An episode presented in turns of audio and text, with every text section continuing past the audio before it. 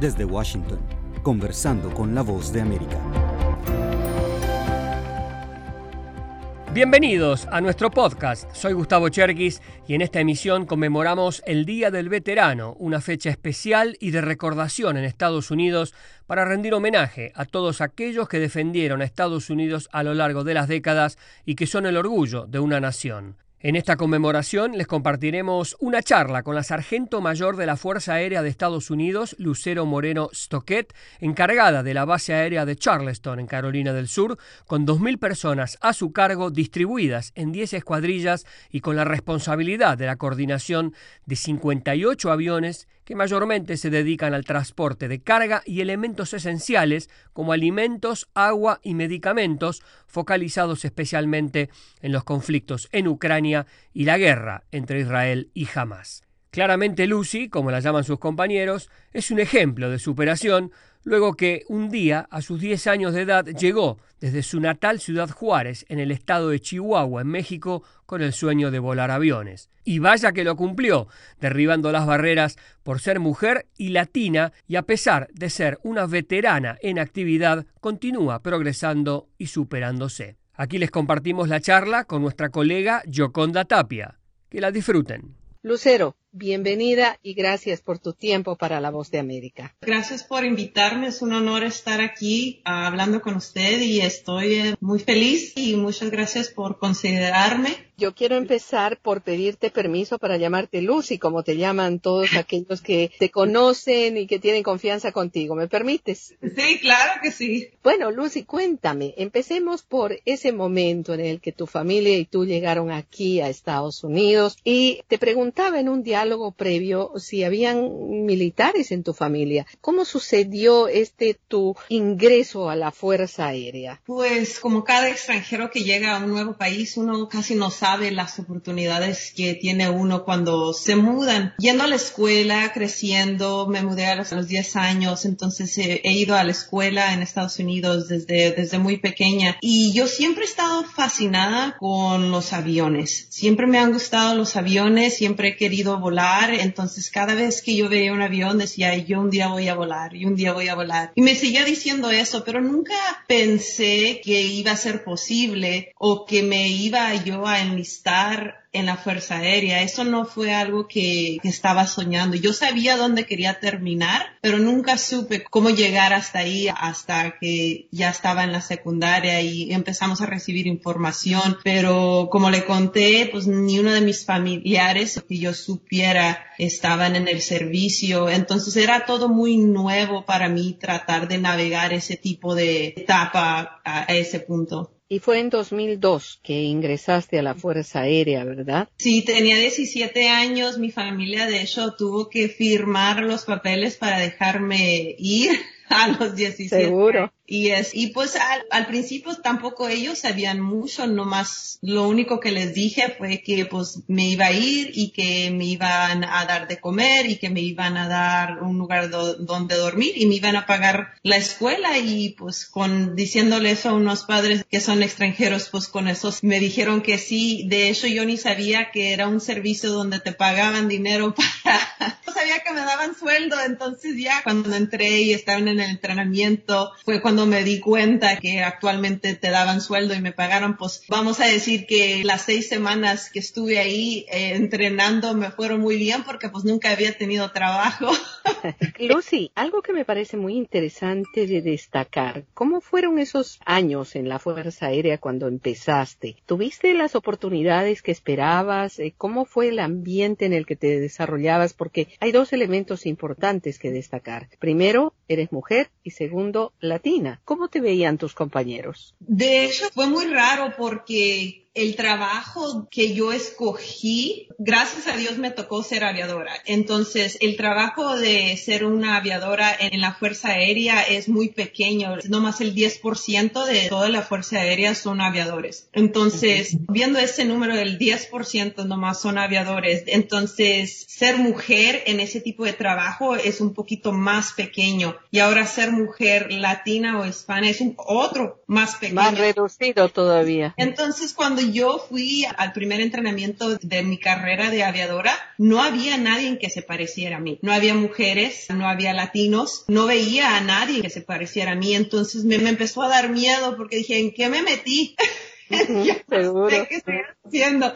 Pero pues nunca, me dio miedo, pero nunca, nunca me quedé así como que, ay, me tengo que salir, ya no quiero hacer esto. Claro que no, de hecho, como que me dio más fuerza y quería seguir adelante porque vi y dije, si yo puedo hacer esto, muchas personas como yo también lo pueden hacer. Entonces fue como propio meta para salir adelante eh, viendo que nadie se pareciera a mí. Paralelamente a ello, tú eres especialista operadora de KC-10 y entiendo que esto es realmente algo muy importante. ¿Nos puedes explicar? Sí, pues el avión tanquero en, el que, en, el que vuelo se llama KC-10 y nomás hay, ahorita por el momento hay tres aviones tanqueros. Bueno, cuando me metí yo nomás había dos, que había el KC-135 y el KC-10. Y el KC-10 es el más grande, uno de los más grandes de los dos y pues para cualquier tipo de movilización de guerra sí, siempre necesitan aviones tanqueros y eh, lo que hacemos usualmente es nomás pasar combustible entre aviones. Entonces cuando tenemos que pasar un avión al otro lado del mundo, volamos y nos conectamos pasándole el combustible al otro avión que necesita gasolina para seguir adelante en la misión que necesitan hacer. Dibujemos un poquito esto. Son estos aviones grandes que transportan combustibles, sale una manguera de este avión y se conecta con aquellos que están en pleno vuelo y les van cargando combustible, ¿verdad? Y tú eres la encargada de manejar precisamente esa manguera. Hay dos tipos, hay una manguera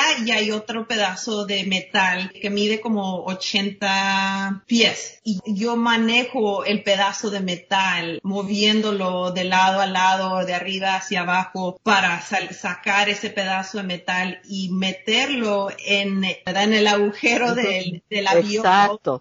Mucha precisión seguramente para poder hacer este trabajo. Bueno, yo lo podría como jugar videojuegos cuando crecía.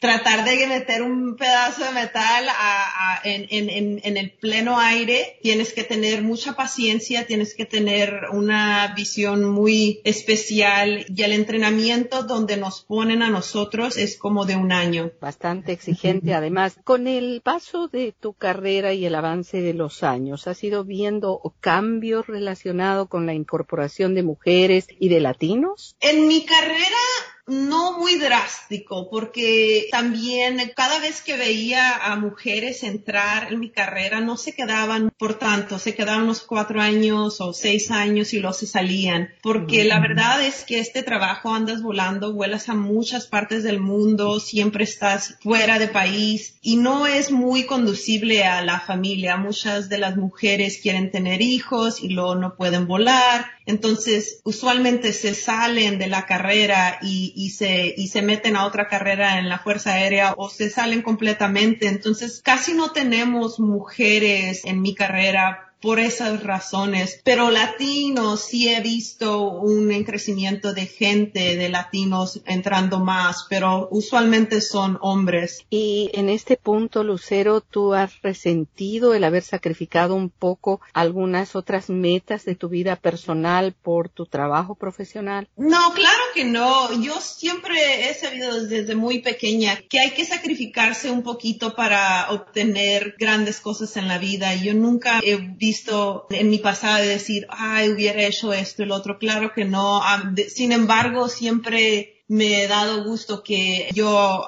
he alcanzado este rango más grande en mi carrera y yo no tengo hijos, pero no era algo que yo quería hacer cuando yo estaba más joven. Nunca me llamó la atención tener una familia grande. Ya saben, siendo mexicana uno tiene primos hasta de como 20, entonces viniendo de una familia muy grande, yo nunca quise tener familia grande, entonces siempre me llamó la atención viajar, conocer ciudades, conocer otros países. Y yo sé que si uno se sienta con familia, ya no es lo mismo, no puede uno hacer ese tipo de cosas. Claro, tu familia es la Fuerza Aérea ahora. Sin embargo, entiendo, querida Lucy, que estás a muy pocos días de recibir un ascenso muy importante en tu carrera. Coméntanos qué significa esto. Sí, pues gracias a Dios voy a recibir el ascenso en, tres semanas al rango alistado 9, que es el rango más grande que uno puede recibir en, en rango suboficial. Ahorita de los 2.600 y pico